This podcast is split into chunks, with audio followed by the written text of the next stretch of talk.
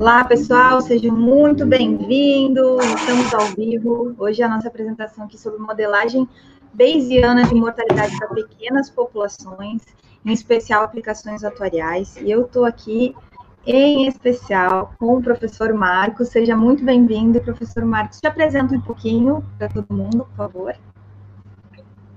Olá a todos. Uh, bom, meu nome é Marcos Roberto Gonzaga, eu sou, eu sou estatístico de formação, com mestrado e doutorado em demografia. É, desde 2013 que sou professor no Departamento de Demografia e Ciências Atuariais é, da UFRN, e ah, desde que terminei o doutorado venho trabalhando com o tema é, mais relacionado à demografia formal é, especificamente com estimativas de taxas de mortalidade e projeções populacionais para pequenas áreas é, no Brasil. Então, essa tem sido a minha principal linha de pesquisa na demografia desde 2013. É, e, recentemente, tive a oportunidade de fazer um pós-doutorado, é, investindo em algumas metodologias sobre esse tema, e é, é sobre isso um pouco que eu vou apresentar para vocês. Gostaria de agradecer a Mar, a professora Maris, professora Cristiane também, que está participando é, dessa live, e agradecer pelo convite e oportunidade de, de divulgar esse trabalho. A gente é que agradece, né, a, a, o compartilhamento de conteúdo. Cris, você já é sócia aqui, praticamente já é, é carimbada, todo mundo sempre me pede para trazer você de novo, inclusive, e aí veio uma ótima indicação. Mas, caso alguém esteja te vendo pela primeira vez, por favor, te apresenta também. Muito obrigada, Maris, mais uma vez pelo convite. Aproveito para parabenizar o seu trabalho, que tem sido maravilhoso. Nós temos compartilhado muita coisa e o meio atorial, todo, meio atorial está ganhando né, nas mais diversas áreas. Bem, meu nome é Cristiane, sou professora da UFRN, colega do Marcos no Departamento de Demografia e Ciências Atuariais, aqui da UFRN. Sou autora do livro Premissas Atuariais em Planos Previdenciários, que a gente já teve a oportunidade de falar dele aqui também algumas vezes.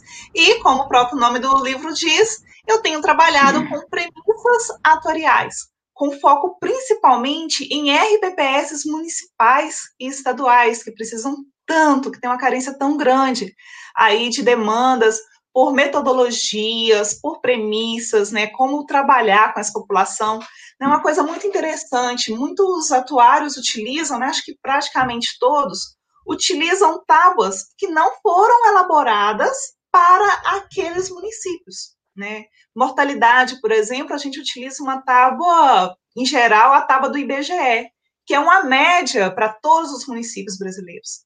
Mas isso é meio estranho, né? Porque a gente adota aí a mesma tábua para um município do interior da região norte e a mesma tábua para São Paulo, que tem uma população completamente diferente, uma dinâmica comportamental de mortalidade completamente diferente. Né? A gente adota sempre as mesmas coisas quando elas são populações muito diferentes. Então, aí, a mortalidade é um dos exemplos de aplicação de premissa atorial que a gente, né, aqui vai discutir um pouco mais nessa live, mas a gente pode discutir várias outras aí. Nós temos carência, muita carência de estudos mais aprofundados sobre premissas para essas populações. São, e nós temos muitos RPPS, né? Então, isso representa também uma, um efeito econômico, financeiro muito grande, inclusive de sustentabilidade fiscal dos municípios, né? Então nós temos que pensar nisso, levar isso a sério. E aí essa essa nossa live de hoje acho que contribui nesse sentido, né? Contribui para a gente aprofundar um pouquinho mais nos estudos de premissas para populações mais específicas. Né? Atuários precisam discutir isso mais intensamente.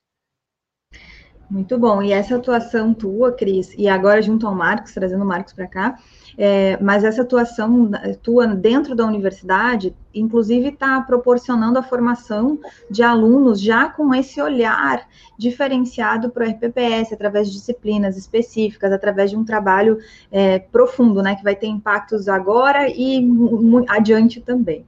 Então, parabéns Isso. e obrigada é, inclusive, nós temos na UFRN projetos de extensão voltados para isso, né, voltados para dar suporte para gestores municipais.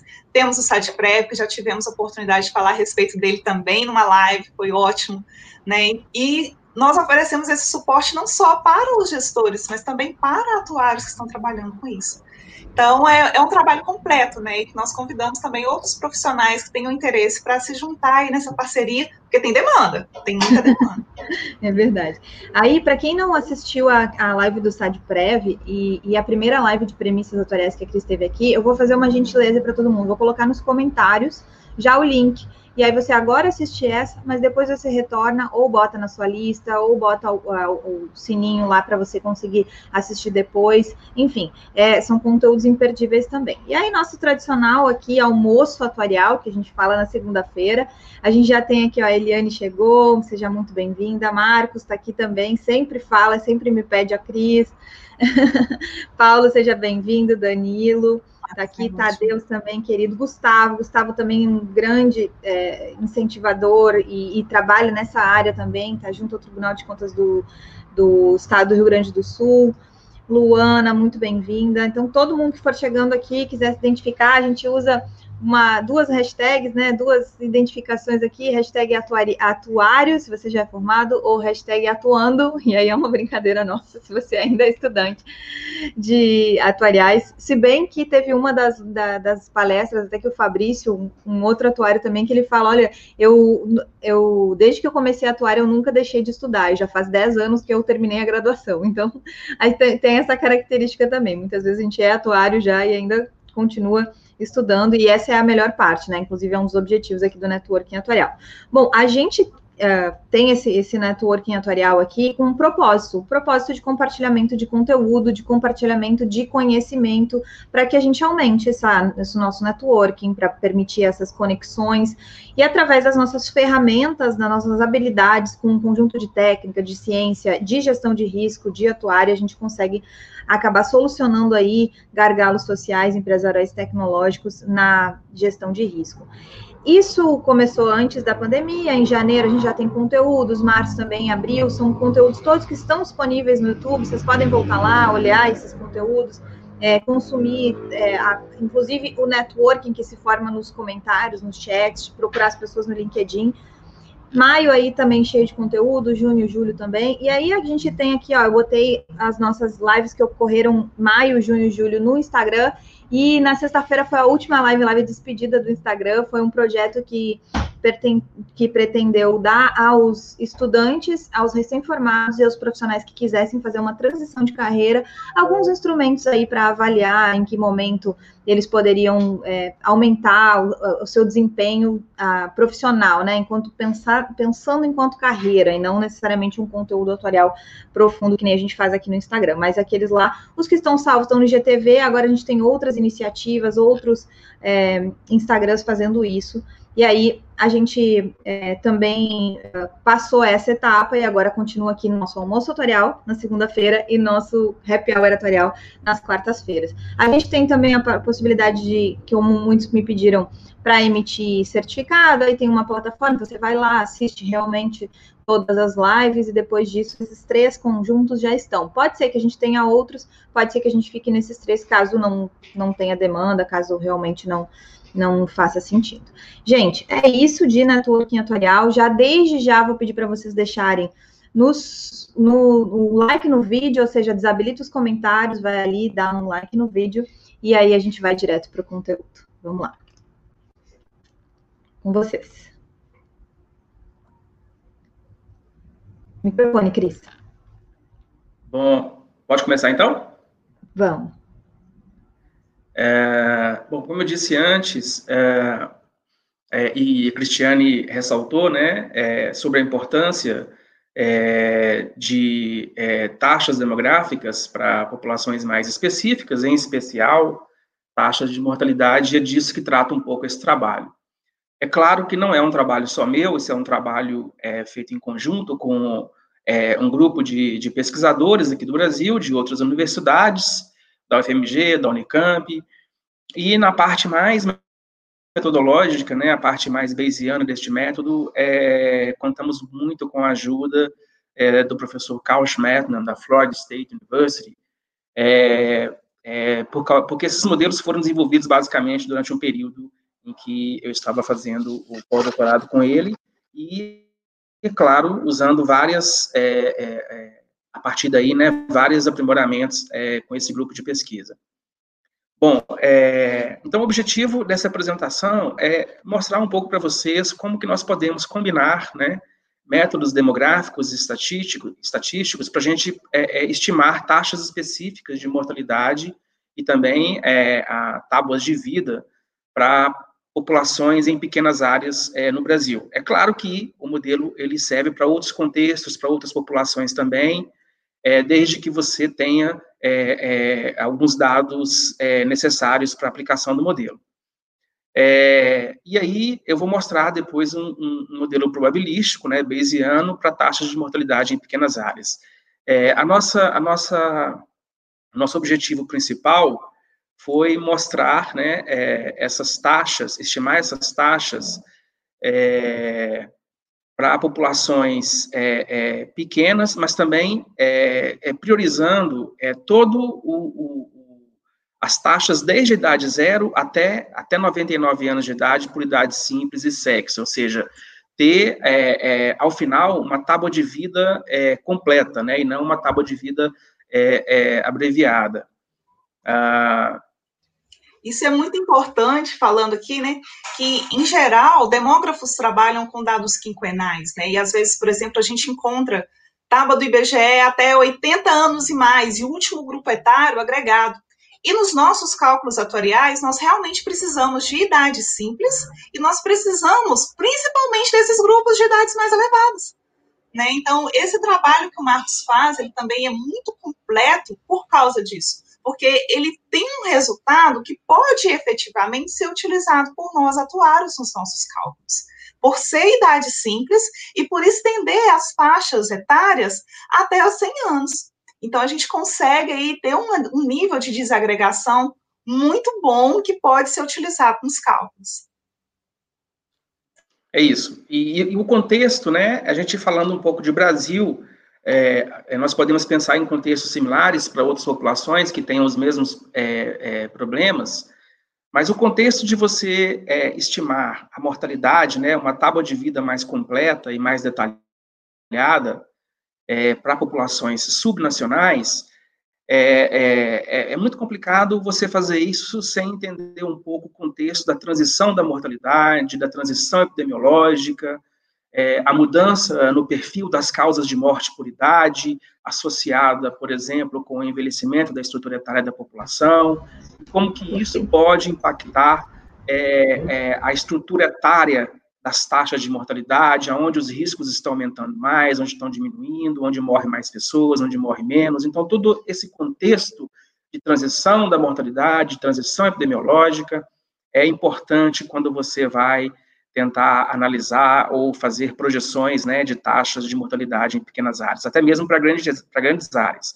Mas em pequenas áreas, você adiciona é, uma importância é, fundamental, que é que são as heterogeneidades regionais, geográficas que acontecem. Né? Por exemplo, no caso do Brasil, um Brasil, um país é, continental, com, com diversas, é, com uma heterogeneidade grande em termos socioeconômico, cultural, é, desenvolvimento industrial e uma série de outras coisas que pode impactar nos diferenciais de mortalidade. Então, por exemplo, talvez uma tábua de vida para o Brasil é, mais completa, como essa que o IBGE publica, ela representa uma média do país, mas as suas regiões têm características intrínsecas importantes que, que precisam ser consideradas em contextos mais específicos.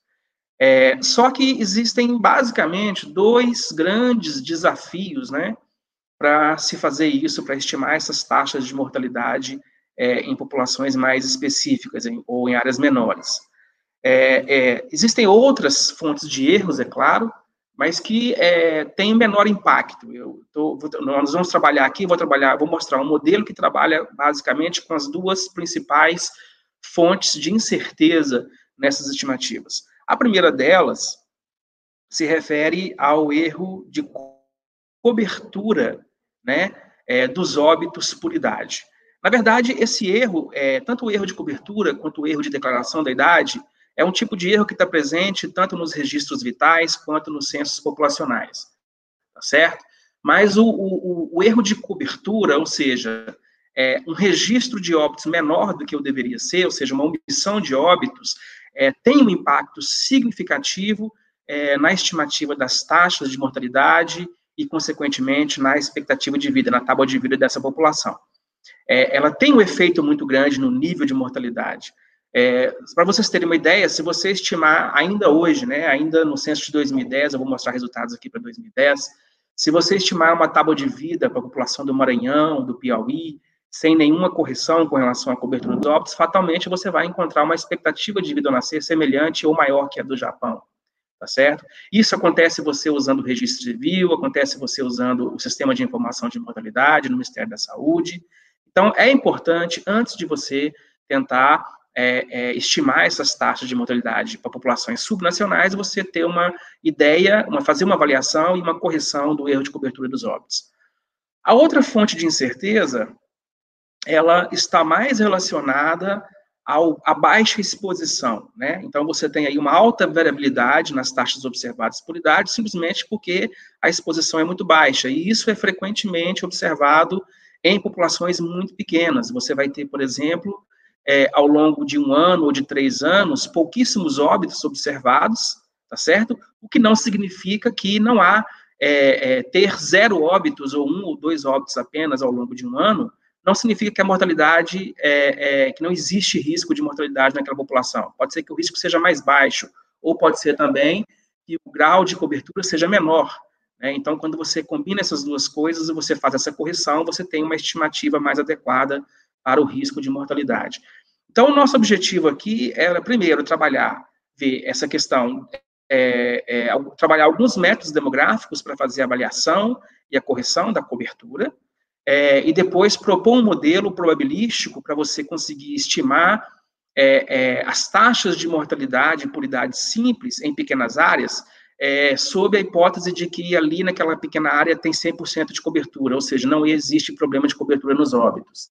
Né? O que é uma situação parecida, muito real nos países mais desenvolvidos, né? que a cobertura é praticamente completa e o problema se resume a você é, é, é, estimar e suavizar essas taxas para pequenas áreas. E depois, a proposta de um modelo integrado, um modelo Bayesiano, que combina é, essas duas estratégias, né? Combina a informação que nós temos sobre a cobertura dos óbitos naquela determinada localidade com um método que consegue estimar um nível, é, um padrão e uma estrutura de mortalidade para aquela população, para aquela área que você esteja analisando. Então, a primeira, a primeira fonte de incerteza, que é, é, os resultados que eu quero mostrar, é em relação à fonte de incerteza, que é a cobertura dos óbitos, né? A questão aqui é, qual é o grau de cobertura do registro de óbitos por região, por OF, por mesorregião, microrregião, município, ou outro contexto geográfico, ou, é, que você, ou uma população bem específica que você esteja avaliando? Será que a população que você está estudando você pode assumir que os óbitos é, é, registrados para aquela população têm 100% de cobertura, ou seja, os óbitos registrados não têm nenhuma omissão de óbito, seja, seja é, qualquer, qualquer que seja o motivo, você consegue ter ali 100% de cobertura.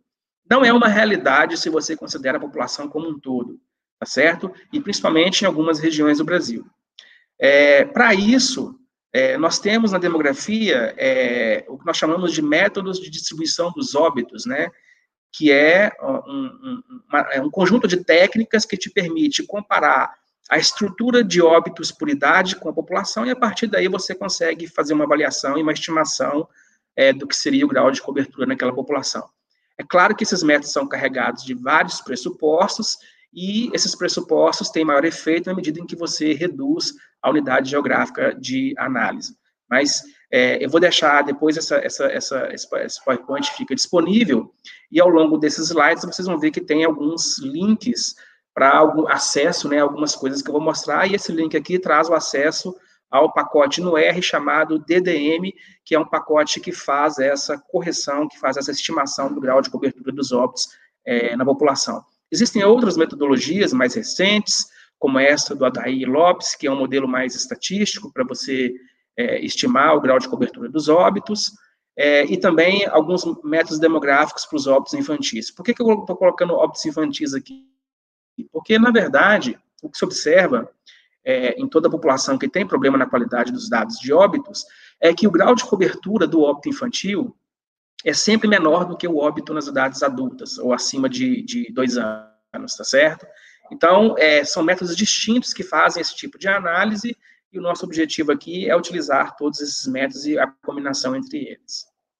É, então, por exemplo, para vocês terem uma ideia né, da, da, da, da realidade em relação à qualidade dos dados no Brasil, a gente percebe claramente ao longo do tempo uma evolução na cobertura dos óbitos, né, por sexo. Aqui eu estou falando da cobertura dos óbitos totais. É, então, a gente chega aqui em 2010 com uma cobertura é, dos óbitos masculinos de 98% e 96% para os óbitos femininos. Esse diferencial de cobertura por sexo, sempre favorável aos homens, está muito relacionado, por exemplo, a, a, ao excesso de óbitos por causas externas, né? E boa parte desses óbitos são óbitos é, por violência ou acidente de trânsito, que possuem algumas etapas a mais de registro, como a, a, o boletim de ocorrência e tudo isso, e isso tem um efeito positivo na cobertura. Isso melhora, de alguma forma, a cobertura. Então, como os, óbitos, como os homens têm mais mortes por causas externas, acaba tendo uma melhor cobertura, uma sensível melhor cobertura em relação às mulheres. Mas é, é, é, nítido aqui a evolução da cobertura dos óbitos no Brasil, pegando aqui a média do Brasil como um todo, mas isso vai ter diferenças fundamentais é, entre as regiões. E aqui, por exemplo, eu pego, é, se a gente pegar aqui uma evolução do grau de cobertura dos óbitos adultos nas mesorregiões brasileiras, desde 91 até 2010, aqui em cima, a evolução dessa cobertura para as mulheres, embaixo para os homens, cores mais escuras representam melhores coberturas, cores mais claras, piores coberturas desses óbitos, né?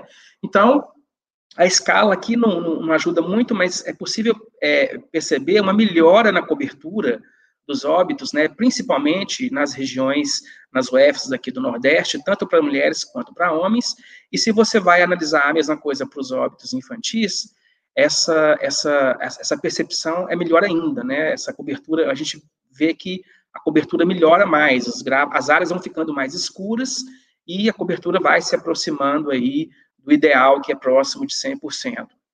É, isso tanto para homens quanto é, para mulheres. Então, é, essas informações de cobertura dos óbitos, né, que a gente conseguiu fazer ao nível de mesorregião, estamos descendo o nível geográfico cada vez mais é, sobre essas estimativas e avaliação dessa qualidade dos dados, é a nossa, é a nossa informação base, a informação base para a gente aplicar os modelos que eu vou mostrar aqui, tá certo? É, então, com relação à segunda fonte de incerteza, então isso aqui era a primeira fonte de incerteza, né? Eu estava falando. É, a primeira coisa é você conseguir fazer uma avaliação e uma estimação é, da cobertura dos óbitos por idade. A gente consegue fazer isso com vários métodos demográficos e alguns métodos estatísticos, como eu mostrei aqui, alguns resultados. A segunda questão é como lidar com é, uma alta variabilidade nas taxas observadas por sexo e idade em pequenas áreas, especialmente quando o seu interesse é uma estimativa mais refinada das taxas por idade, né? Por exemplo, as taxas por idade simples de 0 a 99 anos. Então, você tem aí alguns desafios. Por exemplo, você vai pegar aí um município ou uma população específica que você observou ao longo do ano apenas nove óbitos ou cinco óbitos, tá certo? Como que você vai conseguir determinar para essa população é, uma tábua completa é, de mortalidade? É, é, na verdade, o que a gente vem sempre fazendo é assumir que aquela estrutura de óbitos, né, ela é parecida com uma da área maior e você faz alguma correção de nível ali, mas o que eu vou mostrar para vocês é que nem sempre essa hipótese é razoável, dependendo da situação que você esteja trabalhando. É, várias estimativas no Brasil é, sobre é, tábuas de vida e expectativa de vida nas redes de pequenas áreas, como algumas utilizadas é, para o cálculo do índice de desenvolvimento humano, que tem aquele, aquela, aquela componente lá de longevidade, né, e, outras, e outros projetos, eles sempre trabalham com a técnica de padronização indireta. O que é essa técnica? Bom, eu tenho o número de óbitos observados numa população, é um número muito baixo de óbitos observados e eu não consigo, a partir desses óbitos, determinar um padrão etário para as taxas de mortalidade. Então, eu vou assumir que essa localidade tem um padrão etário semelhante à da área maior, como, por exemplo, a da unidade federativa, do Estado, né? E vou usar esse padrão etário e vou pegar esses óbitos e distribuir, é, vou fazer uma correção do grau de cobertura desses óbitos, tá certo? e vou distribuir é, é, o risco igualmente entre as idades, e aí a correção que eu faço é apenas de um nível na curva.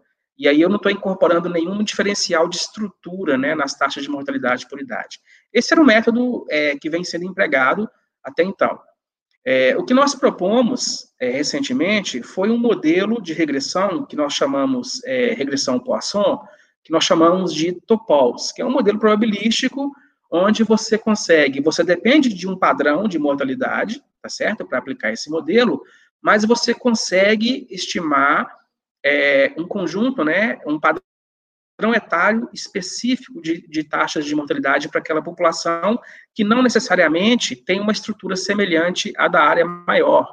Então, você pode, você consegue, eu vou mostrar é, um pouco esses diferenciais aqui, você consegue estimar essas taxas, você consegue perceber alguns diferenciais importantes nessas taxas em alguns intervalos etários, tá certo? Utilizando essa metodologia ela está disponível, esse método está publicado no artigo da, da Revista Brasileira de Estudos de População, de 2016, e na, aqui nos slides também, mais no final, eu vou deixar um link para acesso ao artigo, acesso ao código R, a, a, todos os dados que foram utilizados, de forma que as pessoas que têm interesse possam replicar todas as estimativas ali do artigo. Marcos.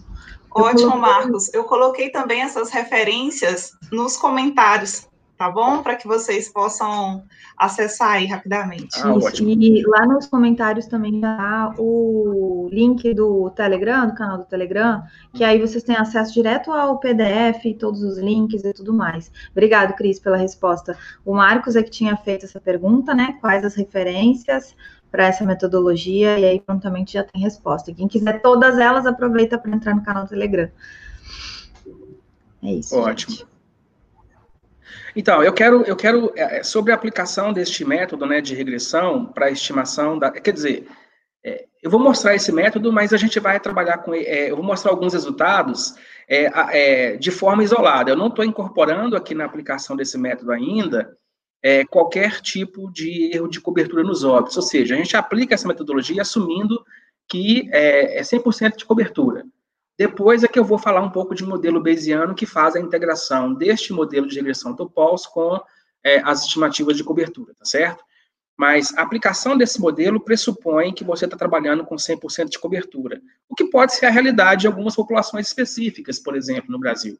É, você trabalhar com um conjunto específico de população mais escolarizada, por exemplo, é, é razoável você assumir que para aquela população você tem 100% de cobertura dos óbitos, e aí você não precisa fazer essa integração do, do, da, dessas duas fontes de incerteza e trabalhar somente com essa fonte de incerteza em relação à variabilidade das taxas observadas. Mas eu quero fazer uma aplicação aqui para uma região, por exemplo, a microrregião de Lins, é, no estado de São Paulo, que teve no ano de 2010 quase 80 mil homens residentes e foram registrados no período de 2009 a 2011 um total de 2.148 óbitos é, masculinos. Aí você fala assim, ah, mas a população é muito pequena. Não, não é, mas você pode ir descendo é, o nível geográfico à medida em que você é, tem a, a, as informações, né? Então, se a gente plotar, por exemplo, as taxas, calcular o logaritmo das taxas observadas por idade para essa população, e colocar isso no gráfico, essa é a estrutura que nós vamos ver das taxas observadas, ou seja, uma alta variabilidade, né, entre uma idade e outra, o que dificulta você ter aqui, enxergar aqui um padrão suave do comportamento desse risco de mortalidade por idade de 0 a 99 anos. A gente tem, inclusive, mesmo pegando três anos de óbitos, aqui a soma de óbitos de três anos, tá certo? Mesmo você pegando três anos de óbitos, você ainda tem idades com zero óbitos. Essas marquinhas aqui representam algumas idades com zero óbitos. Bom, é, para a aplicação dessa, dessa técnica, a gente vai precisar de uma curva de mortalidade padrão. Então, essas bolinhas aqui representam as taxas observadas em Lins, e essa curva suavizada cinza representa o logaritmo das taxas de mortalidade por idade padrão, que é do Brasil. Aqui nós estamos utilizando as taxas de mortalidade suavizadas por idade simples do Brasil. Então, esse seria o nosso padrão. Ah, mas precisa ser Brasil, não pode ser de uma população que você confia mais nos dados, não importa. Eu vou mostrar mais para frente que a escolha do padrão não é muito relevante, desde que seja um conjunto de taxas específicas suavizadas que representa bem o comportamento do risco de mortalidade para a população, tá certo? A população humana. E é, representa bem os diferenciais por sexo também, se for o caso. Bom, a partir desse padrão, o que, que a gente faz? Nós usamos, é, estimamos, né, em alguns pontos de idades específicos, que nós chamamos de NOTs aqui, nós definimos, né, alguns, algumas idades que são é, fundamentais para definir o padrão de mortalidade por idade, e aí, nesses pontos, nós estimamos esse desvio aqui. Esse desvio aqui é o desvio entre o logaritmo das taxas é, observadas daquela população que você está estudando em relação a, ao logaritmo da taxa na mesma idade no padrão, tá certo? Então, a gente, o que, que representa esse alfa? Esse alfa representa esse desvio aqui entre é, é, a taxa observada naquela idade na sua população e a taxa suavizada estimada no padrão. E a gente faz, estima esse alfa, a gente determinou esse alfa para essas idades aqui, nós consideramos serem idades fundamentais para definir a estrutura etária do padrão de mortalidade em qualquer população, tá certo? Zero, porque zero, a gente pega na idade zero e depois na idade um, porque ela tem um comportamento bem específico, bem diferenciado. Geralmente o risco de mortalidade começa mais elevado nessa idade, diminui bastante nas idades é, é, é, até 5 anos, até 5, 10 anos, e depois aumenta muito, tem essa barriguinha aqui, que representa bastante o excesso de mortalidade dos homens, e depois vai aumentando é, de forma exponencial e desacelerando nas idades mais é, avançadas. Então, é, pode-se pensar em outras idades, mas essas idades definem bem a estrutura de mortalidade de uma população. E aí, esses desvios são estimados utilizando uma regressão Poisson, tá certo? Considerando a população exposta em cada idade, né? E, é, e aí você consegue estimar, por exemplo, aqui essa linha reta mostra né, é, a, o tamanho desse desvio é, da taxa é, observada para a taxa do padrão em cada ponto de idade. Né? Então, você, essas bolinhas vermelhas que a gente vê aqui são estimativas de alfas por esse modelo de regressão Poisson. Como é que a gente vai determinar agora um padrão para cada idade? Aí a gente acrescenta, sim. Deixa eu fazer um, um adendo aqui. Nesse gráfico fica, se a também quiser aproveitar para contribuir, mas nesse gráfico fica claro ali que a gente tem uma variabilidade maior Isso. até os 25 anos, e uma coisa que a demografia se atenta bastante, mas que a gente em atuária acaba descartando como dados originários que a gente trabalha, porque a gente vai estar falando em regime de previdência, onde as pessoas já têm idade ativa e tudo mais.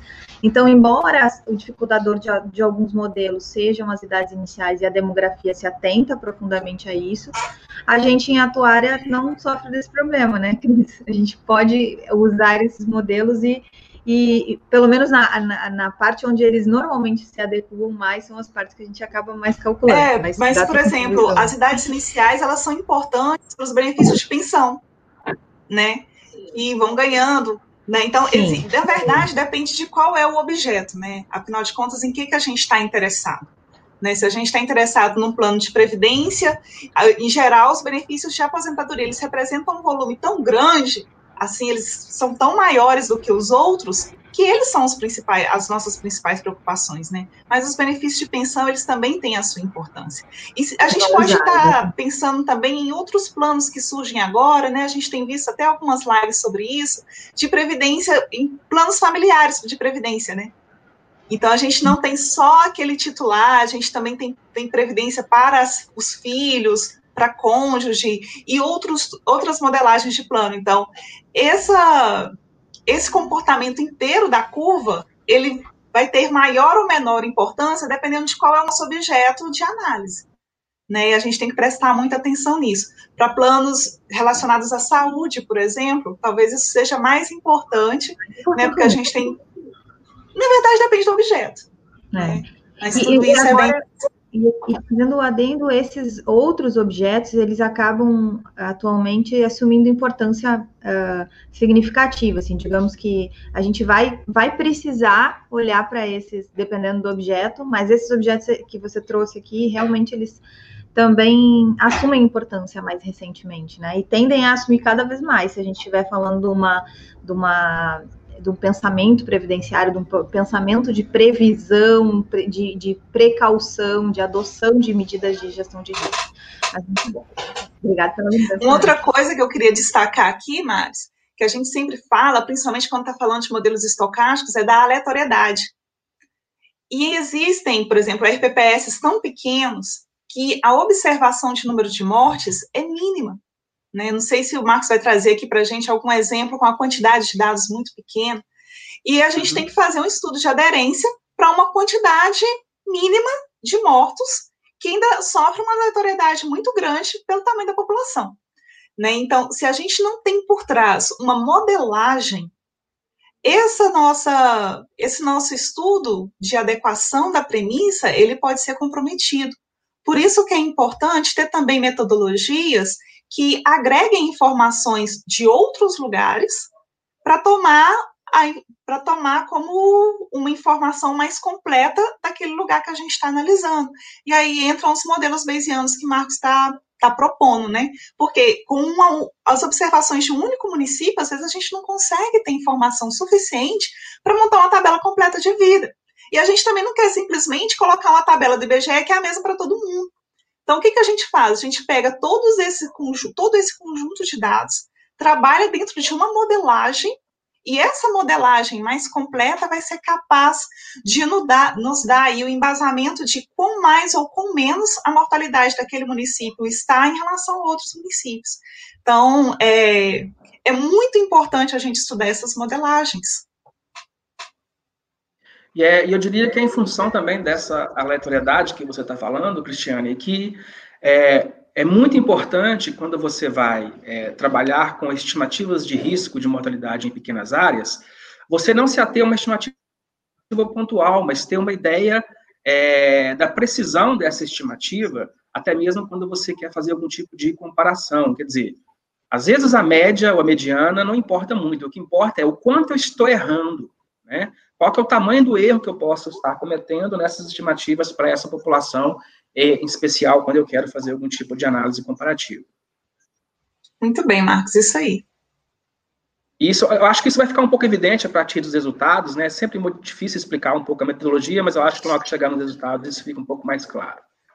Bom, então esse modelo Poisson ele estima, ele estima é, esses desvios, né, em cada, em pontos específicos da idade, desvios da é, em relação a um padrão, né, já estabelecido, e, ah, então, a partir de, uma, de um modelo relacional, né, onde é, ele é aditivo, né, onde eu estou adicionando aqui ao padrão uma spline, uma matriz spline, é, é, multiplicada por esses alfas, que vai fazer o quê? Vai fazer a suavização né, da curva entre esses pontos de alfa estimados. Então, depois de é, aplicado esse modelo, que nós chamamos de modelo relacional, porque você estima um vetor, né, 100 por 1, eu tenho, eu tenho 100 idades aqui, um vetor com 100 idades, é, do logaritmo das taxas de mortalidade, igual ao mesmo vetor para uma população padrão, que é essa curva cinza, mais uma matriz de base linear spline, vezes os alfas entre esses pontos. Né? Então, essa matriz aqui, ela faz essa suavização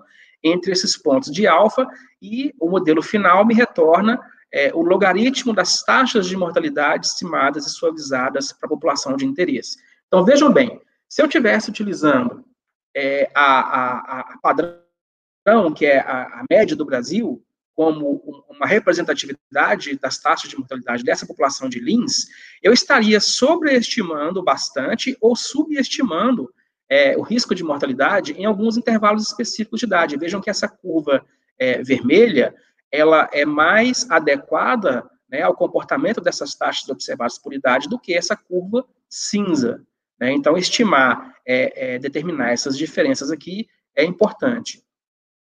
É, e aí eu trago alguns resultados para diferentes populações. Nós fizemos isso, nós fizemos essa estimativa aqui para todas as micro-regiões do Brasil, né? E, e, também, na verdade, para todos os municípios do Brasil. Né? Então, no site que você, que, que eu vou colocar o link aqui, além do, do, do, acesso ao artigo, aos códigos de R, as bases de entrada, os dados, né, para rodar os modelos, você vai ver lá resultados gráficos para todos os municípios do Brasil, é, com gráficos como esses aqui.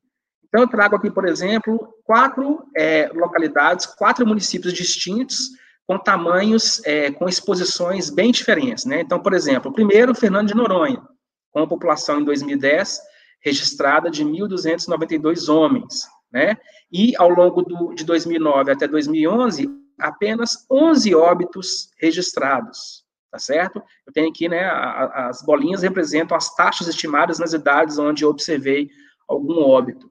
Então, vejam que seria impossível, praticamente impossível, determinar um padrão de mortalidade a partir desses óbitos observados. E mais, é, é, como eu tenho pouco, pouquíssimos óbitos, né, aqui, é, é eu vou ter, por exemplo, aqui não dá para ver, mas eu tenho várias idades aqui com, com, com, zero óbitos, então somente através de um modelo relacional que eu conseguiria estimar essas taxas por idade. E vejam o tamanho da incerteza, essa linha vermelha, ela representa a, a, a média, né, a estimativa pontual das taxas estimadas por esse modelo, e essas barrinhas representam é, o intervalo de confiança para essas taxas em cada idade.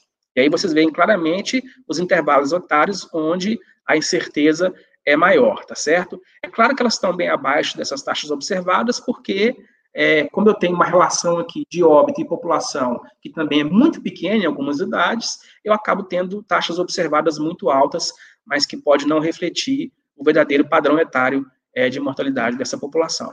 Aí, quando eu vou subindo, né, o tamanho da exposição, aqui eu tenho uma população um pouco maior, mas também com alta variabilidade nas taxas, e aqui o resultado, e aqui eu vou, por exemplo, para a cidade de Natal, é, que é uma população bem, bem maior, né, em 2010 foram registrados quase 380 mil homens, e vejam que mesmo assim eu tenho ainda uma variabilidade nas taxas observadas em alguns grupos etários. E aqui a população de São Paulo, que já é uma população muito grande, então quase não há muita diferença, né, entre as taxas observadas e as taxas estimadas é, por esse modelo, tá certo? Como eu estou trabalhando aqui com é, o número de óbitos é, com três anos de óbitos, a gente, a gente optou por trabalhar com a soma de três anos de óbitos justamente por isso. Se eu estivesse trabalhando só com 2010, por exemplo, eu teria, se eu não me engano, apenas três ou quatro óbitos observados aqui é, em Fernando de Noronha.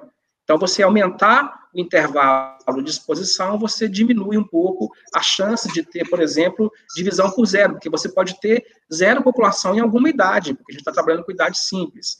Então, a gente trabalhou a nossa taxa observada que foi estimada aqui, ela considera no numerador a soma dos óbitos de 2009, 2010 e 2011, ou seja, três anos ao redor do ano do censo, e também uma medida de exposição no denominador que equivale à população exposta nesses três anos. Para vocês terem uma ideia dessa medida de exposição, eu trago aqui para essas mesmas populações é, a estrutura etária do que seria três vezes o tamanho da população em cada idade, já que eu estou trabalhando com três anos, e essa curva, essa curva verde representa essa medida de exposição em cada intervalo etário, e vocês veem que ela é bem adequada em relação à estrutura etária dessa população. Inclusive, ela faz algumas correções de algumas idades, né, específicas que têm algum excesso de população, possivelmente por algum erro de declaração de idade, alguma coisa que pode estar afetando a qualidade da informação. Mas essa seria a estrutura né, da etária é, dessa medida de exposição para Fernando de Noronha, aqui para Tarumirim, Natal e São Paulo. Vejam no caso de São Paulo que a curva cinza, né, as, as, as barrinhas cinzas praticamente se igualam a essa curva verde, que é essa medida de três anos de exposição. Então, isso facilitou, por exemplo, que não tivéssemos divisão por zero. Por exemplo, aqui no caso de Fernando de Noronha, né? À medida que eu estou trabalhando com a razão entre a soma de três anos de óbitos por uma medida de exposição também que equivale a três anos. E aí lá no artigo, é, no link do artigo na página, sim. É, eu queria comentar, voltando né, no slide anterior, que algumas pessoas poderiam, assim, num primeiro momento, pensar que unicamente linkar as os pontos observados para a morte seria algo suficiente para a gente estimar uma curva de mortalidade, mas não é. Até porque não ter morte em algum momento nos dá informação sobre a probabilidade de sobrevivência, né? Mas não dá para pensar também que porque não teve morte, a probabilidade de sobrevivência seja um sempre, né? Isso aqui, o que a gente tem, por exemplo, nesse primeiro gráfico aqui de Fernando de Noronha, é um efeito muito grande de aleatoriedade né, e está muito presente. Né? Nós temos esse efeito pelo tamanho, efetivamente, da população. E, mais uma vez, eu volto a chamar a atenção para os nossos RPPS. que tem, às vezes, um número bem menor de segurados do que a gente tem aí para a população de Fernando de Noronha.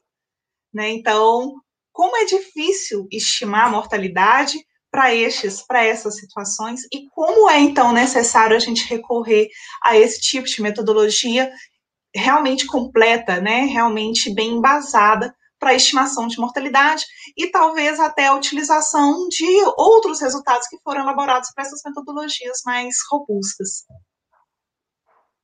Isso. Essa, justamente, era uma da, da, das observações aqui. Os estudos de aderência tradicionais são de fato adequados à realidade, é preciso avançar. Já temos conhecimento técnico né, para isso.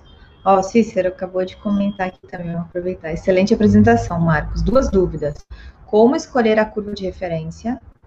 E no caso de Fernando de Noronha, pelo tamanho da população, o método não converte, não converte para a curva de referência? Uh, não, em relação à primeira pergunta, eu, em mais alguns slides à frente, eu vou mostrar que, embora seja um método relacional, né, é, ele depende de um padrão, é, ele não é muito sensível à escolha do padrão. Então, não importa qual o padrão que você vai utilizar, o que é diferente de uma técnica de padronização indireta, né, que ela é altamente dependente do padrão escolhido. Aqui não.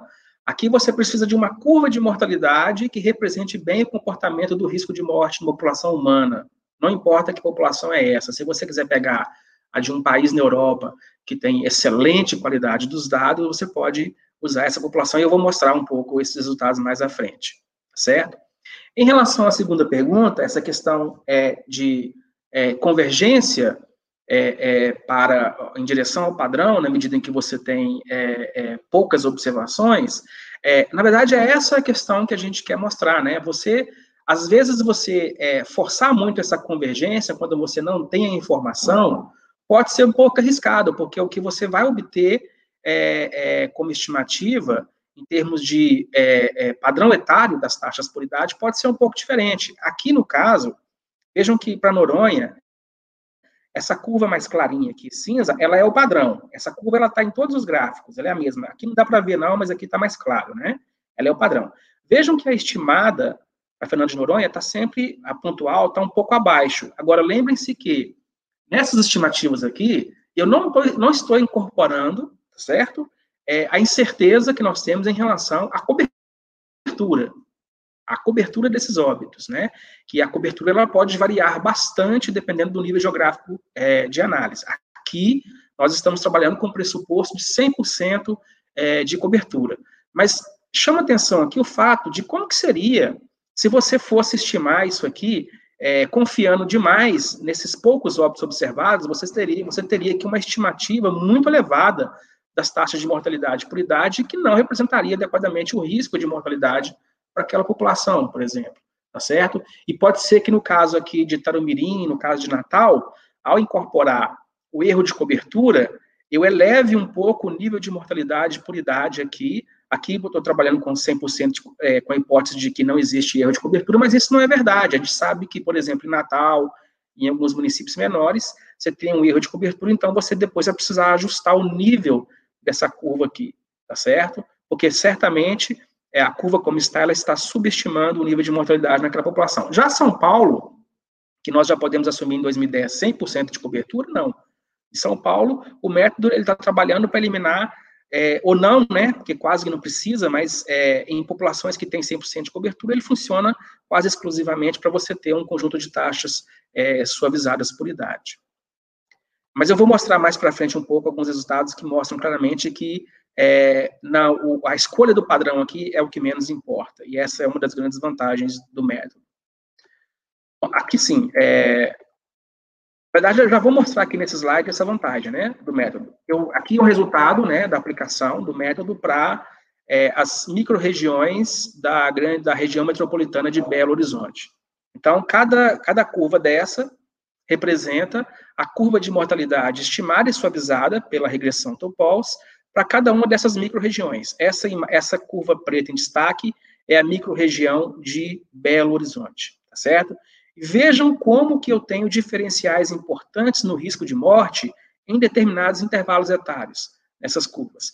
Se eu fosse assumir que todas as micro-regiões de Belo Horizonte tivesse a mesma estrutura de mortalidade de Minas Gerais, que é o que é assumido, por exemplo, nas estimativas de alguns índices de é, tábuas de vida para pequenas áreas, como o caso do índice de, de desenvolvimento humano, eu estaria estimando o mesmo padrão, talvez uma diferença de nível apenas entre as curvas, mas não, ter, não teria diferentes padrões. Esse gráfico aqui da direita mostra claramente é, o diferencial das taxas entre as micro-regiões e algumas idades, né? Então, a linha zero aqui seria a referência, que é a micro-região é, de Belo Horizonte, tá certo? E as demais, as diferenças em cada idade em relação às demais micro-regiões ao redor é, da micro-região de Belo Horizonte. Então, vejam que não dá para assumir é, de forma alguma, é, em determinadas é, situações, que você tem, está trabalhando com a estrutura idêntica de mortalidade e você vai diferenciá-las apenas no nível. Não. Em alguns casos, existe um diferencial de estrutura por idade também dessas taxas. E aqui nesse, nesse gráfico eu mostro é, aquilo que eu falei antes, né? Que o método não é sensível à escolha do padrão. Por que não? É, esse gráfico da esquerda mostra diferentes padrões de mortalidade por idade, de diferentes populações. Essa preta aqui, que quase não dá para ver, é, é, são, é, é, são as taxas de mortalidade de um conjunto de países de uma base de dados chamada Human Mortality Database, que pega é, as, as, as, os dados de óbito e população dos países mais desenvolvidos. Essa mais clarinha, a da, da, da Europa, tem aqui a da França, tem a da Suécia, né? tem a do Chile, tem uma curva da Ásia, que representa a curva de mortalidade da Ásia. Então, vejam que eu tenho aqui padrões de mortalidade que têm o mesmo comportamento, começa alto, declina, depois aumenta, tem uma barriguinha aqui e sobe tá certo? Mas vejam que em cada idade eu tenho diferenciais é, é, importantes, então tenho diferentes padrões de mortalidade. Mesmo usando cada hora um padrão desse, a estimativa que eu obtenho é exatamente, praticamente a mesma, né? Com um grau de ajuste aqui muito elevado entre elas, quase um, tá certo? Então, não importa qual padrão que eu vou usar, a estimativa que eu vou obter com esse método é muito parecida e muito fiel as taxas observadas naquela população. Essas bolinhas aqui representam, por exemplo, as taxas observadas de mortalidade da, da microrregião de Ribeirão Preto, né? E aí todas as curvas que estão aqui, que quase não dá para ver, que elas estão sobrepostas, são as curvas estimadas e suavizadas a partir de cada um desses padrões. Então, é, esse resultado mostra claramente que a, a, a, a estimativa, é, embora o modelo dependa de um padrão, é, que represente o comportamento de mortalidade por idade, é, ele não é, as suas estimativas não são sensíveis à escolha é, deste padrão, tá certo? Ah, bom, e agora sim, é, eu, eu queria entrar no que, é, no que é o núcleo dessa apresentação, que é o modelo Bayesiano. A ideia aqui é o seguinte: eu apresentei primeiro algumas estimativas e mostrei para vocês que existe um, um, um diferencial considerável de cobertura dos óbitos entre as regiões do Brasil, e à medida que você vai reduzindo o nível geográfico de análise, você vai vendo que esses diferenciais aumentam, tá certo? É, e mostrei para vocês também que a, em algumas localidades é, é, a gente propõe um método que é possível estimar um padrão de mortalidade por idade, assumindo 100% de cobertura. Agora, como combinar, como combinar aquela, aquela incerteza em relação ao grau de cobertura e a incerteza que eu tenho em relação à baixa exposição é, naquela localidade para estimar a, a, uma, uma, taxa, né, um conjunto de taxas ou uma tábua de vida que leve em conta essas duas incertezas. É, primeiramente, é, neste modelo, nós assumimos que em cada idade de uma localidade ou de uma população específica que você esteja estudando, nós temos uma população observada, que nós chamamos de NX, a caridade, e um número de óbitos registrados, que eu chamo de RX. Né? O número verdadeiro de óbitos é sempre maior ou igual ao número registrado, mas porque esse número verdadeiro não é conhecido. Eu sei que existe um grau de subregistro, a caridade naquela população, eu não sei exatamente qual é, então esse número verdadeiro de óbitos não é conhecido, mas eu sei que ele é maior ou igual ao número de óbitos registrados, tá certo? Pois bem, o número verdadeiro de óbitos, seguindo essa metodologia que eu acabei de apresentar, da regressão Poisson, é, eu posso considerar que ele pode, ele pode ser modelado por uma distribuição Poisson a partir de um conjunto de taxas em população e uma exposição N, tá certo? É, agora, esses óbitos, que são, os, é, que são os óbitos verdadeiros, né, eles são registrados com uma probabilidade π. Então, a distribuição para os óbitos registrados, ela seria uma distribuição binomial, com o número verdadeiro de óbitos dx e a probabilidade do registro de óbito a caridade, que eu chamo de π. A combinação desta poação com esta binomial é essa poação de três parâmetros, onde eu tenho como parâmetros a exposição à caridade, a taxa de mortalidade à caridade, a caridade e a probabilidade de registro do óbito naquela idade. Tá certo? Bom, Pensando no, na, na, na, numa abordagem frequentista, né, clássica, é, estatística, da estatística clássica, é, esses pares de taxas e probabilidade de registro do óbito, é, eles têm, é, todos os pares de taxas e de registro do óbito têm, é, é, que têm o mesmo produto, terão a mesma verossimilhança. Ou seja, a verossimilhança sozinha, do ponto de vista clássico aqui, não consegue distinguir situações onde eu tenho é, alta mortalidade com baixa cobertura e baixa mortalidade com alta cobertura, tá certo? Eu tenho aqui um problema, do ponto de vista da estatística clássica, de identificabilidade, né? Isso eu consigo é, solucionar através da abordagem é, Bayesiana, né? Ao combinar a verossimilhança, a verossimilhança para os óbitos registrados com é, a priori, informações a priori para as taxas de mortalidade e para a probabilidade de registro do óbito a cada idade. E essas a priori eu consigo através dos resultados e do modelo que eu apresentei é, é, anteriormente, tá certo? Então, é, isso, essa, essa, a partir de uma informação a priori, né, para o grau de cobertura do óbito e também para o que eu considero como a estrutura de mortalidade mais adequada para aquela, aquela população, é, eu produzo uma distribuição a posteriori para as taxas de mortalidade que me permita é, determinar essas taxas de mortalidade, quais taxas de mortalidade são mais ou menos prováveis em função dos dados observados. Então, eu tenho aqui, né, na abordagem bayesiana, eu consigo ter uma distribuição de probabilidade a posteriori para essas taxas de mortalidade, já incorporando o meu conhecimento que eu tenho sobre o que seria uma estrutura de mortalidade adequada para aquela população e também é, a, algum conhecimento que eu tenho sobre a estrutura, é, sobre o padrão etário do grau de cobertura dos óbitos. Nessa, nessa abordagem bayesiana aqui, é, é eu estou considerando nessa a priori para a probabilidade de registro do óbito uma a priori informativa, ou seja, eu estou dando muito peso para a informação que eu tenho sobre é, o que seria a cobertura do óbito naquela localidade. E isso vem, essa estimativa vem dos métodos demográficos. Na verdade, seria razoável ter várias estimativas, eu posso utilizar diferentes métodos, como eu mostrei anteriormente, tem os métodos demográficos, tem alguns métodos estatísticos, eu posso usar diferentes é, é, é estimativas e através de uma distribuição beta aqui, eu tenho uma distribuição a priori me dizendo o que, que são, o que, que é o intervalo mais provável de grau de cobertura do óbito nessa localidade, tá certo? E eu uso uma, uma a priori não informativa para as taxas de mortalidade, por quê? Porque essa, essa, esse conjunto de taxas de mortalidade por idade, essa estrutura etária das taxas, vem daquele modelo é, Poisson. Então, eu uso uma a priori não informativa aqui nesse caso. Tá? E aí, eu tenho essa combinação a, a, a distribuição de probabilidade é, a posteriori.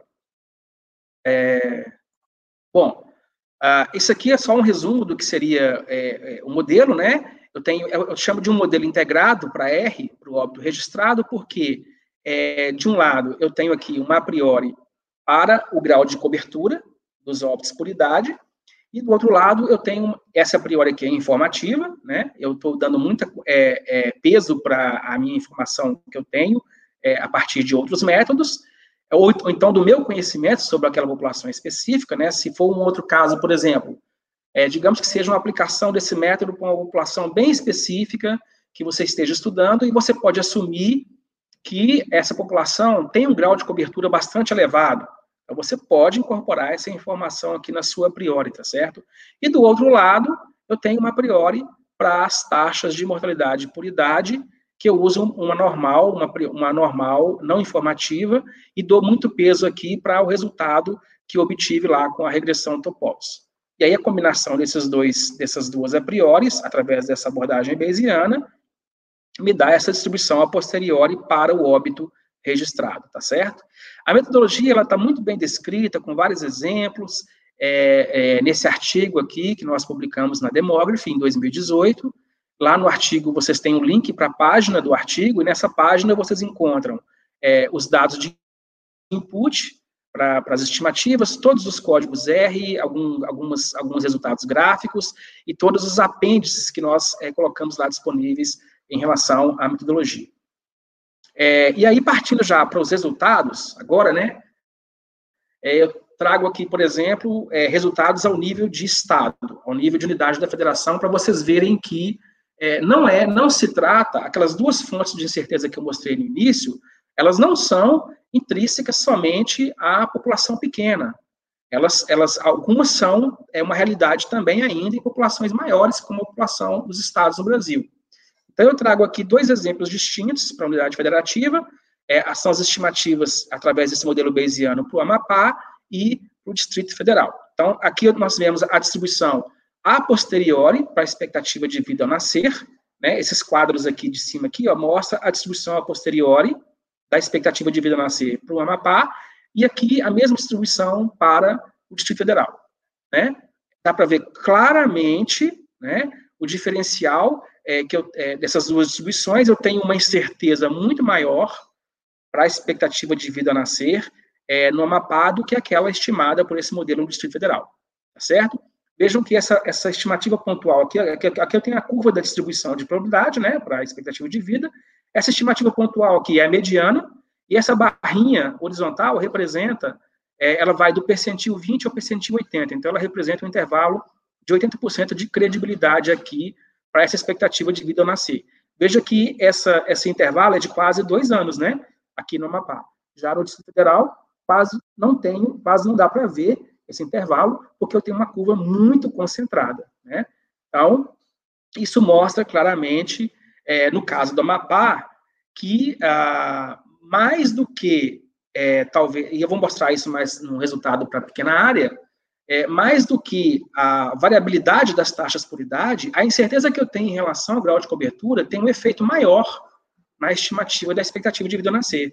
Se vocês pegar, observarem, colocarem uma lupa aqui, vocês vão ver o seguinte, olha, esses pontos azuis aqui estimados, que representam a mediana das taxas de mortalidade em caridade, eles estão, na maioria das vezes, um pouco acima, né, da curva, que são esses, esses, esses, esses é, X aqui, esse sinal de mais que representa as taxas observadas. Por quê? Porque essa estimativa do modelo Bayesiano já incorpora uma correção, é, é, já está incorporando aqui a probabilidade do registro do óbito naquela, em cada idade. Então, já faz uma correção do erro de cobertura a cada idade deste óbito. Isso fica muito claro quando você pega aqui o óbito infantil. Ó. Vejam onde está aqui a, a, o óbito observado e a correção, ajuste que é feito para cima em função do erro de cobertura do óbito. Tá certo? É... Marcos, é, enquanto você está falando aí, eu estou aqui pensando em algumas aplicações, algumas consequências desses resultados, né? E a gente tem pensado agora, né, em RPPS, a gente tem uma dificuldade grande de adoção, né, atualização dessas tabelas de mortalidade, é extremamente importante, como eu disse, a gente reforçar conhecimento nisso, mas, assim, extrapolando um pouco o universo dos RPPS, nós temos agora plano CD, que não necessariamente tem coberturas por longevidade, então pode ser planos com benefícios temporários. E nós temos uma dificuldade, um desafio, na verdade, um desafio atuarial, que é oferecer coberturas por longevidade em plano CD. E as nossas populações do plano CD são populações pequenas. Elas vão crescendo com o tempo, mas nós podemos ter planos pequenos, nós podemos ter planos maiores. E é muito interessante a gente pensar em toda a incerteza sobre a longevidade que a gente tem nessas populações pequenas. Então, isso se reflete na, na precificação dos seguros por risco de longevidade que a gente pode incorporar nesses planos CDs. Então, é, isso é realmente algo para pensar. A gente está no meio de uma transição, né? a gente tem uma mudança constante dos níveis de mortalidade, e para tornar a situação um pouco mais complexa, a gente ainda tem aí uma pandemia que pode mudar, e tem mudado, né, várias taxas de mortalidade. Aqui a gente tem, por exemplo, estudos de, de violência, né, como o Jarvis tem feito lá no nosso departamento, que mostra como que a mortalidade está tá se modificando nesse período. A gente tem alguns outros demógrafos trabalhando com, com como que tudo está se modificando, né, durante esse período, isso vai ter um efeito no decorrer do tempo também. Né? Então, nós temos aí um desafio muito grande. Se já é complexo estimar, a, estimar corretamente a mortalidade, com toda essa metodologia, para populações como o Amapá, imagina isso no decorrer do tempo, né, para populações talvez ainda menores. É, é isso. É, eu mostrei aqui agora, acabei de mostrar o impacto, né, que tem a, a nossa incerteza em relação à, à cobertura do óbito, né, por idade, e algum impacto que tem também essa variabilidade. É, é claro que a população do Amapá inteira não é uma população muito pequena, né, mas ainda assim, quando você estima as taxas observadas, você percebe alguma variabilidade. Isso seria facilmente resolvido com algum outro método de suavização dessas taxas por idade, uma spline, é, uma interpolação osculatória, algum outro método que poderia é, simplesmente suavizar. Mas não se trata simplesmente de uma suavização. Se trata de incorporar na estimativa um erro de cobertura dos óbitos. E esse erro de cobertura claramente tem um efeito na incerteza da estimativa. Se tem para o F, imagina ao nível de microrregião. Então, eu trago aqui, por exemplo, a distribuição a posteriori para a expectativa de vida ao nascer e as taxas de mortalidade masculinas para as microrregiões do Rio de Janeiro e Itaperuna, no estado do Rio de Janeiro, tá certo? Olha, é, apesar da microrregião do Rio de Janeiro ter uma população muito maior do que a de Itaperuna, e isso está claramente é, traduzido aqui, né, na alta variabilidade das taxas observadas para Itaperuna, já para a microrregião do Rio de Janeiro quase não tem muita variabilidade, mas vejam as distribuições.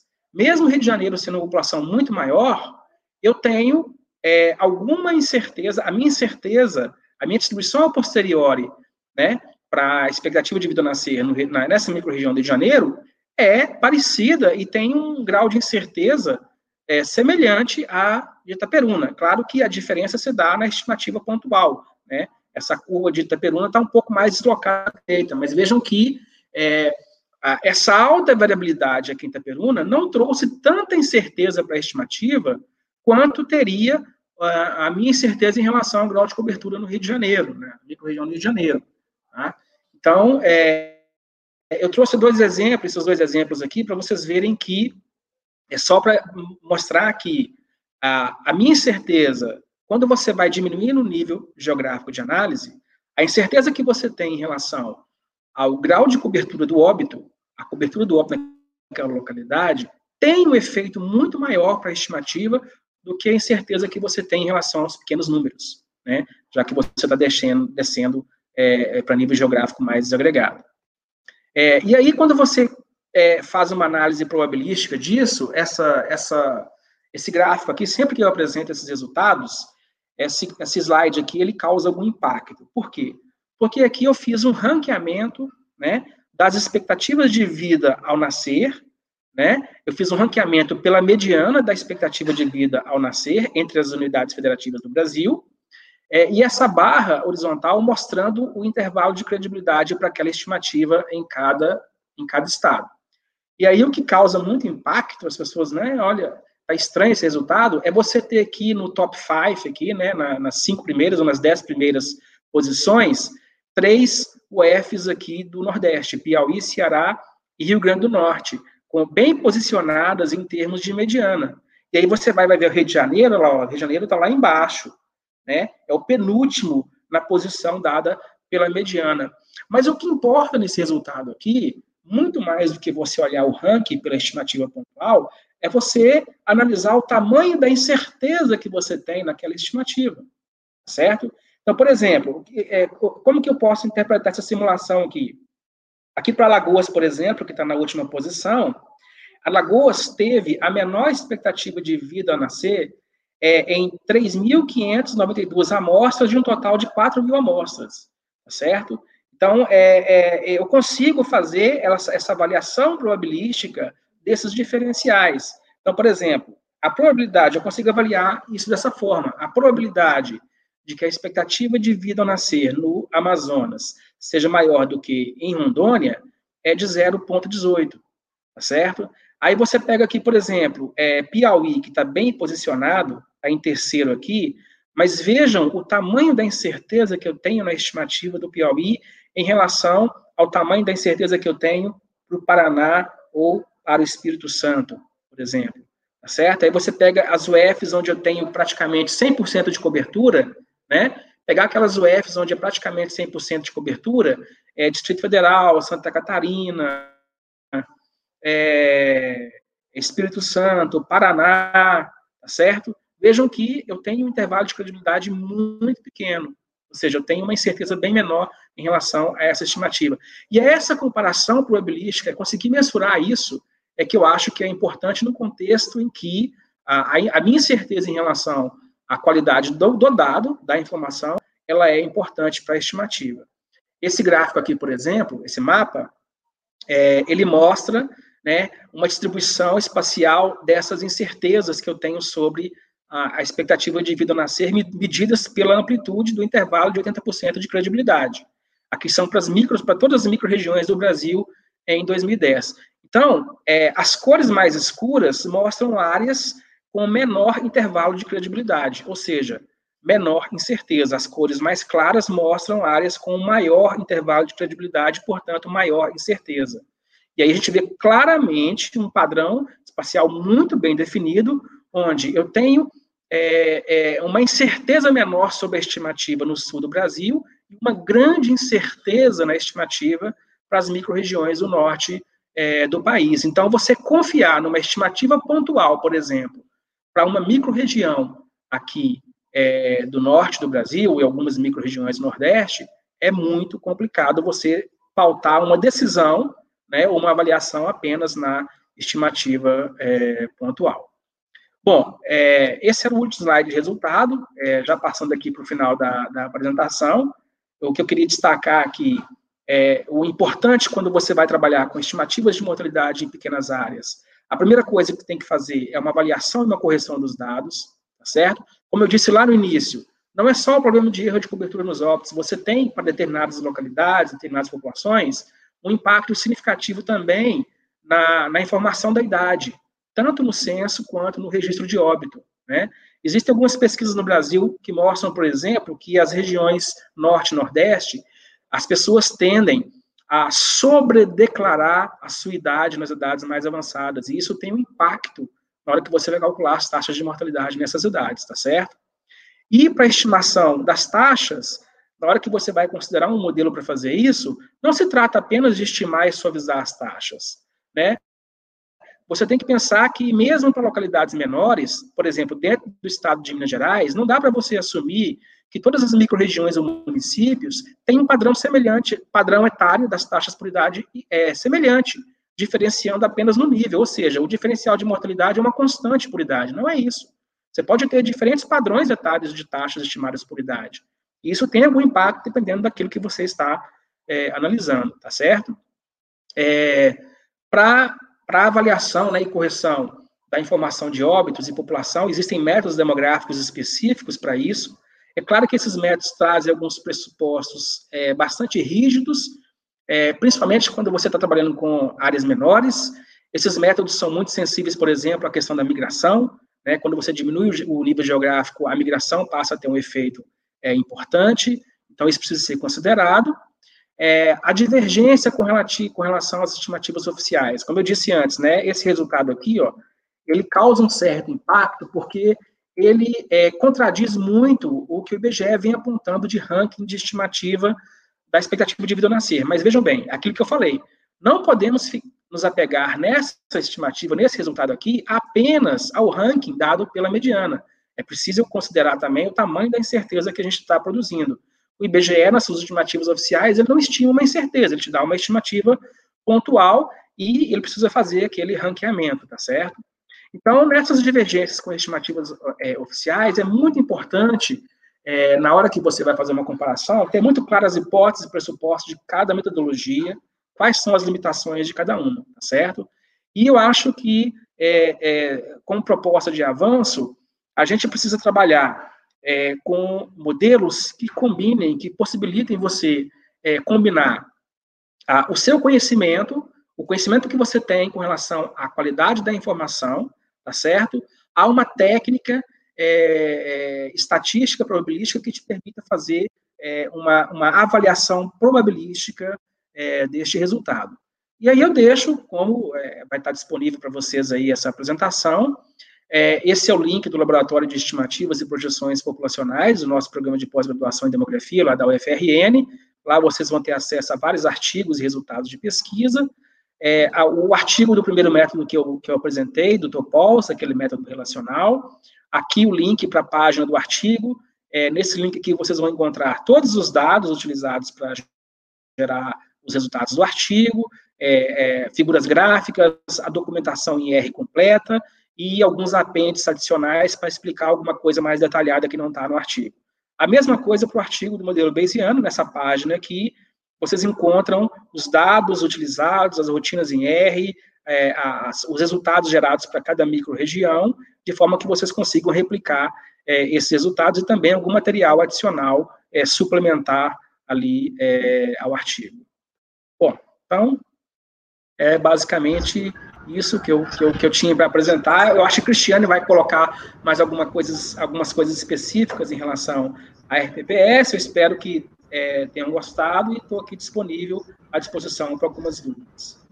O Marcos, obrigado pela exposição. Olha o que, que a gente fala sobre networking atuarial. O Cícero falando aqui, grande aula. Depois entrarei em contato para conversarmos. A ideia é ampliarmos para servidores públicos federais e participantes da FUNPRESP. Aí o outro Marcos sugeriu, né, que é, se bom, se, vai, vai, vai dar samba, né? Talvez valha a pena publicar um relatório explicando a implementação da metodologia ou fazer uma nova live trazendo toda a implementação da metodologia para servidores públicos federais, ou as duas coisas. Muito bom. Isso, tem mais um material para gente, né? Vamos seguir no conteúdo? Sim. Você quer que eu vou passando, Marcos, se puder. Por favor, por favor. Ah. É interessante, né, essa network atuarial, a gente vai realmente até formulando aqui alguns projetos, já fiz inclusive parceria com o Marcos, que está sempre nos acompanhando. A gente já está trabalhando junto num projeto bem bacana. Espero que daqui a pouco a gente tenha bons resultados para apresentar aqui para vocês. Com Cícero também a gente já tem trabalhado e podemos fazer novas parcerias. Cícero, é um prazer trabalhar com a FUNPRESP, que tem se destacado por utilizar boas metodologias nos seus, na sua análise, né, por ser robusta nesse sentido. Parabéns, vocês são realmente de parabéns em fazer tudo isso. Então, por favor, peço que vocês coloquem aí. Queria apresentar para vocês é, alguns resultados tá, da aplicação. Desculpa, só me perdi aqui. Com quem está a apresentação? Eu, tô, eu, vou compartilhar aqui. Ah, tá. Então tá. Beleza. É... Problema não, mas segue, Cris, apresentando. Ah, Marcos, você pode colocar para mim, por favor? Sim, estou colocando. Oh, chegou aqui. Tá vindo. Apareceu aí? Isso. Apareceu, obrigada. Bem, então, estes resultados, né, são resultados que nós elaboramos a partir de tudo isso que foi apresentado pelo Marcos, mas com aplicação mais direta para a RPPS, né, em um projeto que nós participamos em conjunto, Projeto Brasil Três Tempos, que se propunha fazer uma análise dos RPPS brasileiros como um todo. Então, para fazer essa análise, a gente utilizou vários desses resultados que o Marcos está aqui apresentando para a gente. Então, pode passar, Marcos.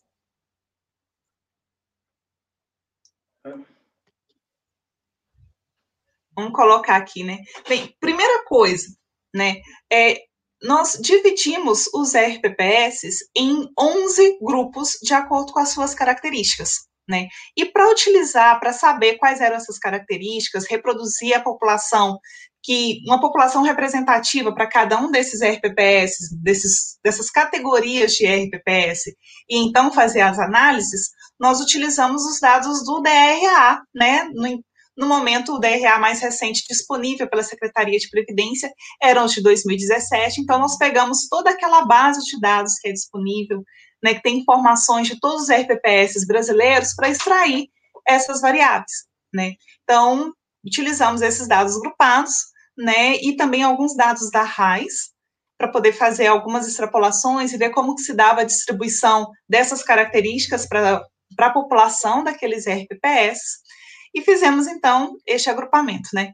Quais foram as variáveis utilizadas? Bem, primeiro, grupo de tamanho populacional do RPPS, né, porque eles são muito diferentes em relação à quantidade de segurados, a idade média das mulheres ativas, salário médio dos homens ativos, percentual de mulheres ativas, percentual de aposentados entre os segurados, percentual de professores entre os segurados e tempo de existência do RPPS, que nos dá uma noção também de compensação previdenciária, que foi uma das coisas que a gente analisou, não vou mostrar aqui hoje, mas foi uma das coisas também que a gente analisou para os RPPS. Então, repare, nós utilizamos variáveis que são muito informativas sobre a situação financeira e atuarial dos RPPS, são variáveis de grande impacto para fazer essa categorização. Passa para o próximo, por favor.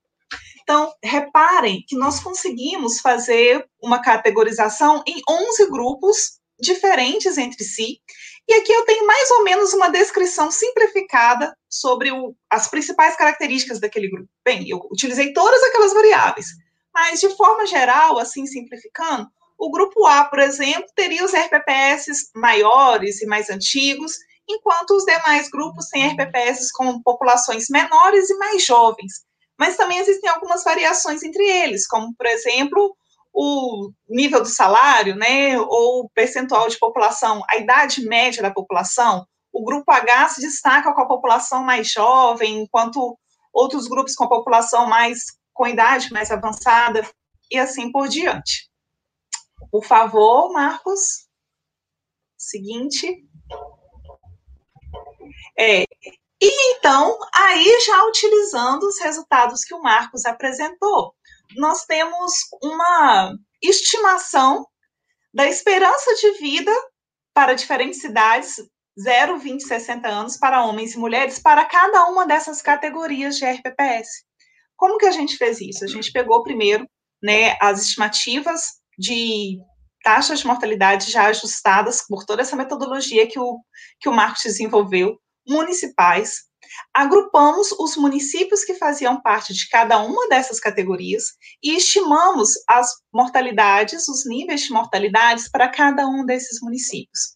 E em parceria também com o professor Cássio Turra, da UFMG, nós estimamos níveis diferentes da mortalidade do servidor em relação à mortalidade da população daquele município porque observamos que a mortalidade do servidor ela ainda é um pouquinho menor que a mortalidade da população municipal.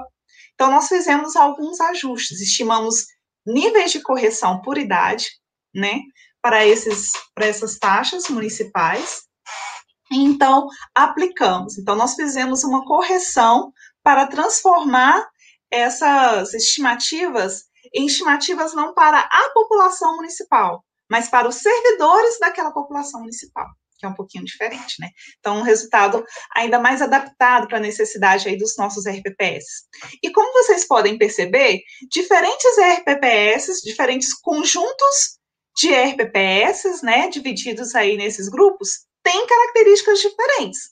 E, portanto, têm populações com características diferentes, que vão resultar em níveis de mortalidade diferentes, que são esses níveis que eu apresento para vocês, tendo, por exemplo, a maior mortalidade no grupo C, né, no grupo C, bem, depende aí de qual taxa que eu estou observando, em qual idade, né, porque as estruturas de mortalidade também têm diferenças, né, entre si, as diferenças elas não são lineares, mas marquei aqui, né, fiz algumas simulações para os níveis de mortalidade observados no grupo C e no grupo J. No grupo C, a gente observa que uma mortalidade para os homens ao nascer de 71 anos e para mulheres de 78,9 anos. No grupo J, os homens já teriam mortalidade, expectativa de vida ao nascer de 73,7 anos e as mulheres de 80,5. Olha, uma diferença grande entre esses dois grupos né? E essas diferenças elas se refletem nas outras idades também, né? Se a gente perceber que a idade de 60 anos poderia ser uma estimativa também, a expectativa de vida aos 60 anos seria uma expectativa também de tempo de recebimento do benefício, né, já que as pessoas podem se aposentar em torno dos 60 anos. No grupo C, para homens, a gente tem uma expectativa de tempo de 19,6 anos, enquanto no grupo J, de 21,3 anos. Para as mulheres, seria de 23,6 para o grupo C e de 25 no grupo J. Né? Quase aí dois anos de diferença de tempo médio de recebimento do benefício. Bem considerável. Então, nós temos aí diferenças entre as características dos RPPS municipais, que se refletem também em diferenças na sua na mortalidade da população daqueles servidores, ok? Pode, por favor, Marcos, passar para o próximo. Bem, nós fizemos então algumas simulações de qual seria o nível da contribuição e, do, e de recebimento de benefícios. Bem, então, para uma mesma população, nós estimamos as contribuições e os benefícios no decorrer de 50 anos, com diferentes mortalidades. A mortalidade do grupo J, a mortalidade do grupo C e a mortalidade dada pela tabela do IBGE de 2017, que era até então a utilizada em geral pelos RPPs. E fizemos então a razão entre os resultados obtidos por essas por essas taxas muito diferentes, né? Nós observamos aqui, por exemplo, por essa linha azul mais clara que está aqui abaixo do gráfico, aba mais abaixo no gráfico, aqui a gente tem o nível de contribuição do grupo C em relação ao grupo J. Como elas são muito diferentes, quando eu estimo a do grupo C, os níveis de contribuição são muito inferiores do que aqueles observados no grupo J. Isso me indica o quê? Se eu adoto uma tabela de mortalidade diferente, só por conta disso, eu posso subestimar ou superestimar em cerca aqui de 8%, depois aqui de uns 30 anos de projeção, o nível das contribuições que vão ser recebidas. E o oposto se dá em relação ao se eu, se eu inverter, né, a relação do que eu posso utilizar, né? Se eu estou utilizando a tabela mais baixa de mortalidade ou a tabela mais alta de mortalidade. E se eu fizer com a tábua do IBGE, que é então a mais utilizada, nós temos, por exemplo, aí o resultado dado por essa linha roxinha lilás mais acima do gráfico. Olha só, ela, ela compara o resultado do, da estimação dos valores dos benefícios com a tabela do grupo J em relação à tabela do IBGE de 2017.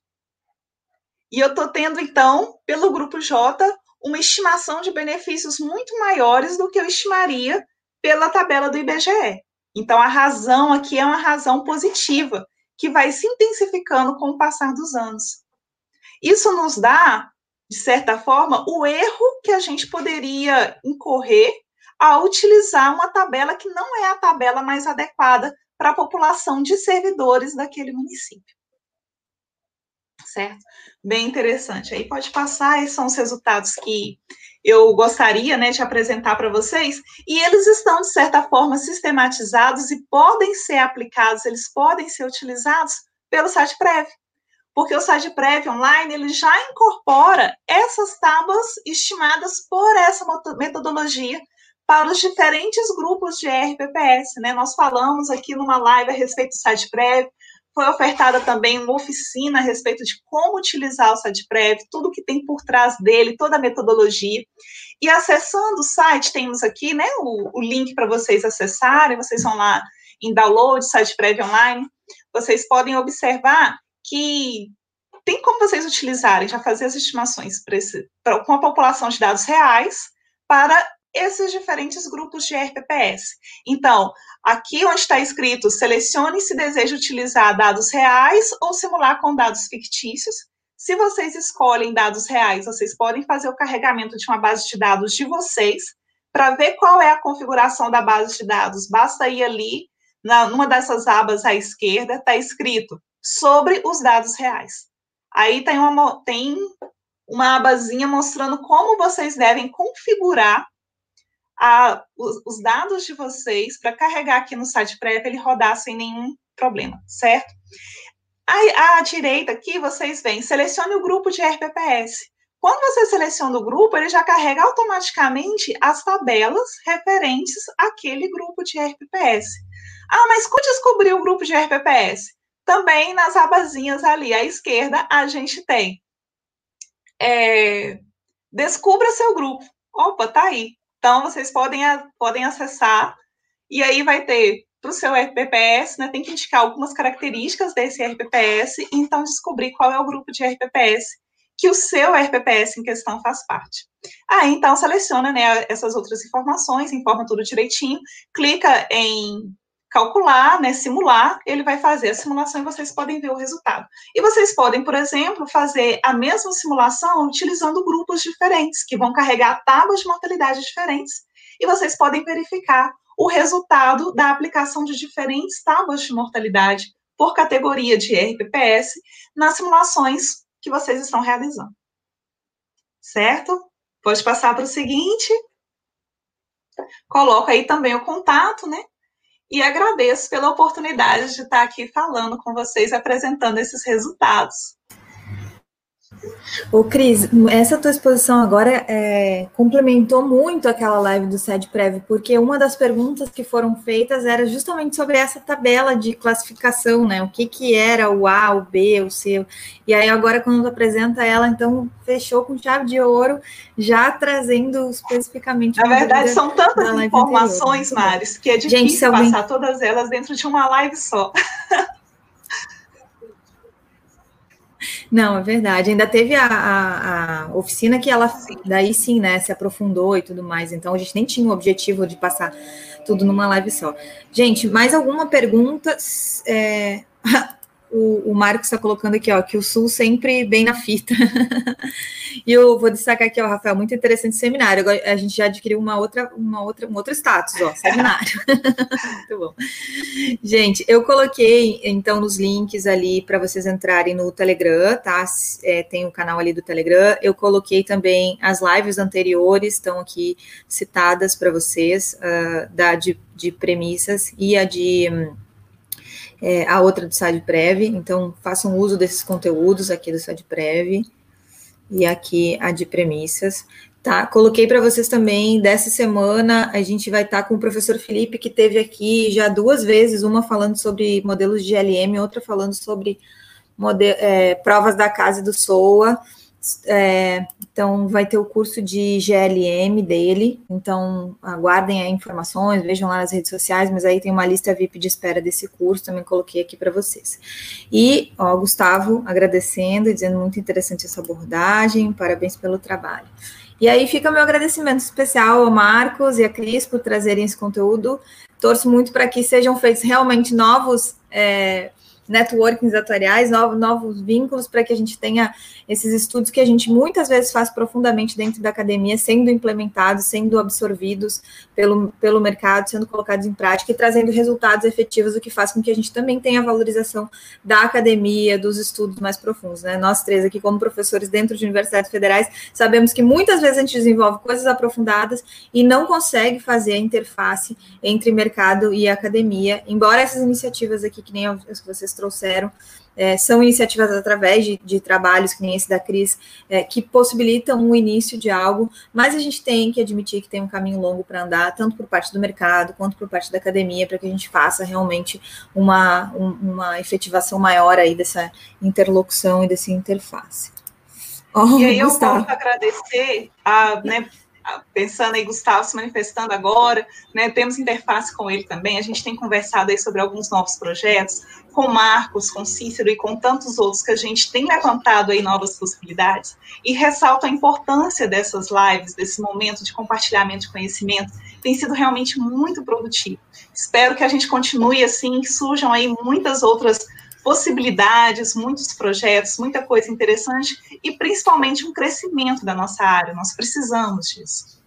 Muito bom. Na próxima quarta-feira, a gente tem o nosso encontro atuarial também, então, às 18 horas e 30, e aí seguimos na segunda-feira uh, com, assim, excelentes conteúdos. A única quarta-feira de agosto, única quarta-feira não, a única semana de agosto que a gente não vai ter lives aqui no canal na segunda e na quarta, são a semana do dia 24, 25, 26, 27, porque vai estar ocorrendo o ENEAT em casa, o Encontro Nacional de Estudantes de Atuário, promovido em casa, né, a versão em casa, promovido pela Liga de Ciências Atuariais. Então, é, em parceria com eles, a gente decidiu apoiá-los, até porque vai ter muito conteúdo, vai ter live todos os dias, vai ter vários palestrantes, então a gente vai decidir estar tá junto nesses momentos aí com eles. Fora isso, segundas e quartas-feiras, já sabem, nosso almoço está garantido e nosso happy hour também.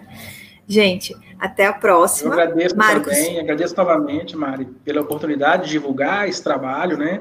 Uma coisa que eu não ressaltei, que eu acho que é importante, e o Cristiano sabe disso, os resultados é, delas estão incorporados no SAD prévio, mas os resultados da mortalidade, nós estimamos nesse projeto Brasil Três Tempo as tábuas de mortalidade para todos os municípios do Brasil e projetamos até 2030. Então, esses resultados estão disponíveis ao nível de município para todos os municípios do Brasil de 2010 a 2030, a projeção das tábuas de vida. É, ainda não estão disponíveis no site, a ideia era que tivesse disponíveis no site, mas é, a gente consegue disponibilizar isso é, pela requisição. Então, quem estiver interessado em acessar esses resultados, pode me enviar um e-mail que eu faça a solicitação à, à, à secretaria lá em Brasília e eles disponibilizam um link no Dropbox com acesso a todos os resultados. E aí é muito, muito legal também a gente pensar que tem todo um outro link, né? A gente teve umas duas lives aqui falando sobre política atuarial em RPPS, quer dizer, aplicada a RPPS, porque a gente produz conteúdo, o mercado se propõe a absorver e a gente encontra alguns outros desafios ou oportunidades, como a gente quiser é, nomear, para implementação junto à sociedade, junto aos servidores, junto às prefeituras, junto aos estados. Então, tem mais um desafio que é agregado, e a gente trouxe uma das lives especificamente sobre políticas em RPPS, de como comunicar sobre isso, o nível da importância, porque esses nossos cálculos vão ter impactos financeiros, né, específicos em relação aos RPPS. Então, vejam, a gente fecha um, um, um ciclo aí importante de atuação do, do atuário, devolvendo para a sociedade todo esse conhecimento aí que é de importante, de importância. Bom, para a gente é evidente, para a sociedade a gente ainda tem que deixar claro. Gente, muito obrigada. Cris e Marcos também, muito obrigada. Se vocês quiserem muito mais obrigada. uma palavra. Muito obrigada pela participação de todos. Obrigado, obrigado. Imagina, gente, esse foi o Atuária e Gestão de Risco Podcast. Quem quiser pode ir lá no Spotify também, procurar Atuária Gestão de Risco para ouvir né, as lives que a gente teve aqui e alguns outros conteúdos que a gente vai colocando lá. É, hoje eu tive aqui com o Marcos, professor Marcos Gonzaga e Cristiane Correia. A gente falou sobre modelos bayesianos para pequenas populações, um grande desafio para a atuária, de mortalidade para pequenas populações. Até a próxima. Tchau. Thank you.